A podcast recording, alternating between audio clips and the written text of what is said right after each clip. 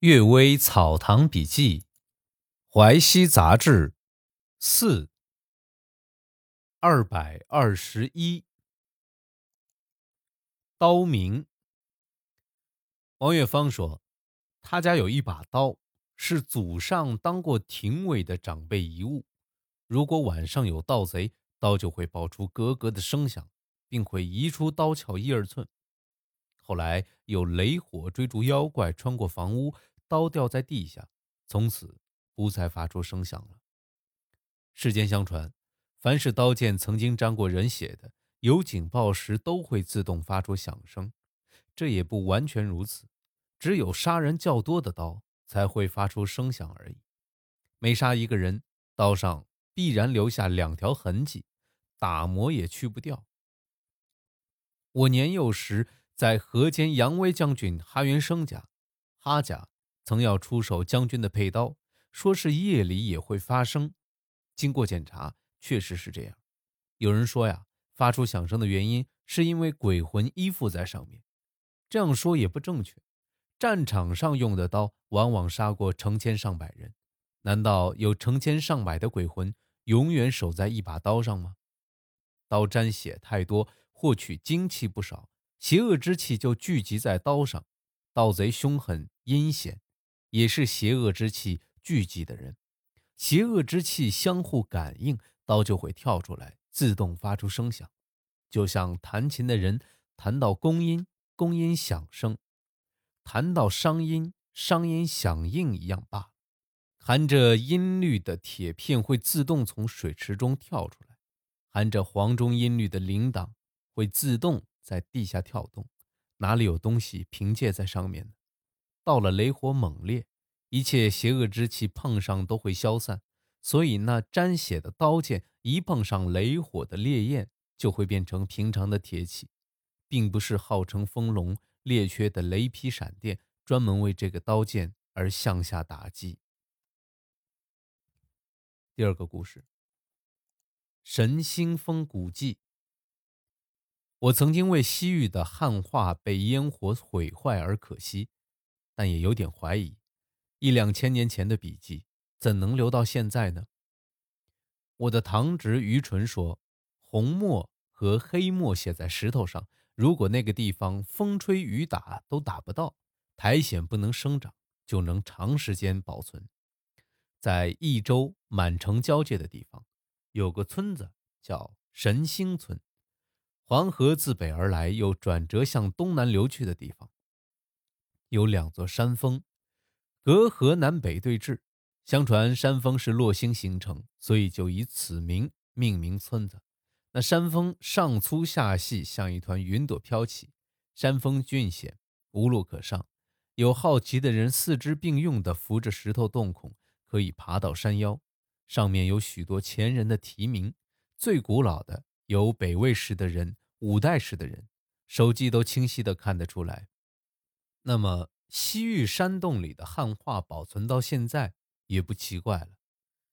可惜愚蠢没有功夫把那些姓名一一记下来。益州满城都在附近，我应当去访问当地人，问一问情况。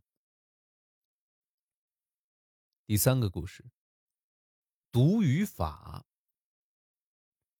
愚蠢又说，在洛星池北面有一余梁。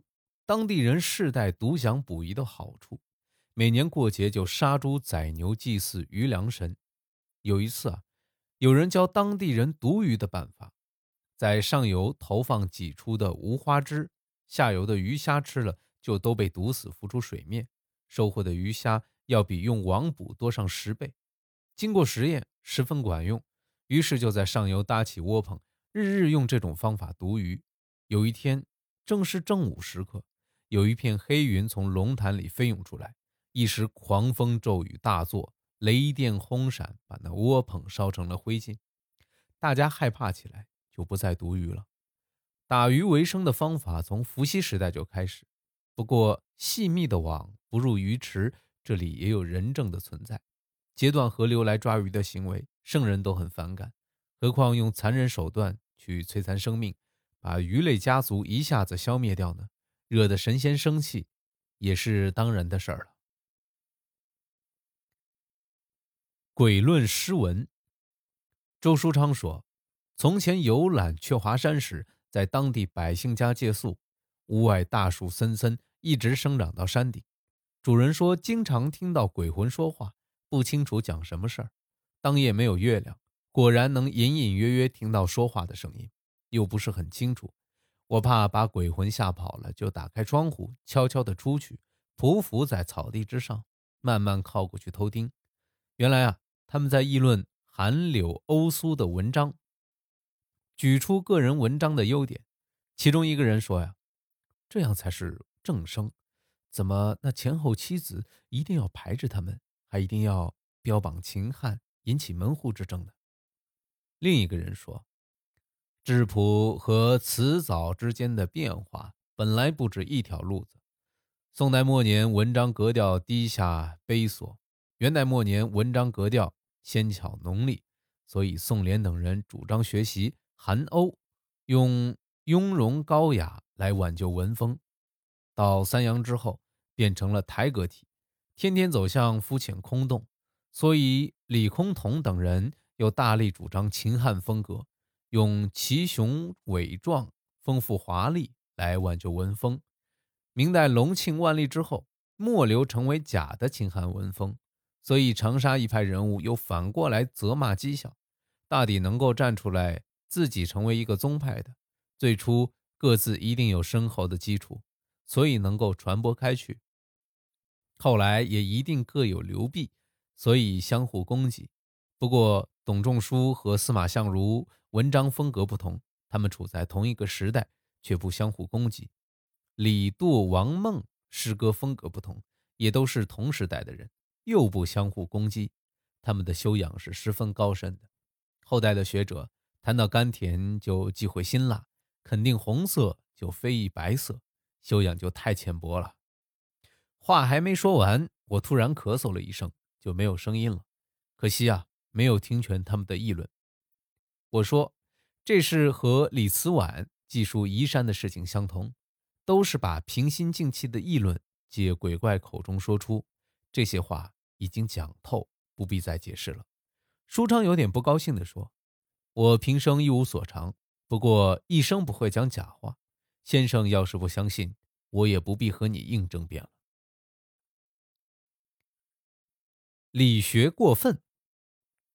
董曲江说，有个儒生喜欢讲理学，平日行为也谨慎有礼，没什么过失。但是议论太过高深，动不动就用不近人情的议论去责备别人。有个朋友五月份结束父母守丧之期。七月份想娶个姬妾，这个儒生送去一封信，说结束守丧之礼不到三个月就想娶侍妾，这就知道你怀着这个打算已经很久了。春秋上有不问实行动而只推究其居心的论断，所以鲁文公虽然不在丧礼之中娶妻，也像在丧礼期中娶妻一样要受指责。朋友之间有规劝过失的义务，我不能不告诉你，你怎样回答我呢？他的议论啊，大多数都是这样子。有一天，他妻子回娘家，约定某天回来，却提前一天回来。儒生觉得奇怪，就问妻子。妻子说：“呃，我记错了，以为这个月是月小。”儒生也不再奇怪。第二天，又有一个妻子回来，儒生大为震惊，再去找昨天回来的妻子，已经没有踪影。不过啊，从这天之后。儒生渐渐瘦弱下去，变成了痨病。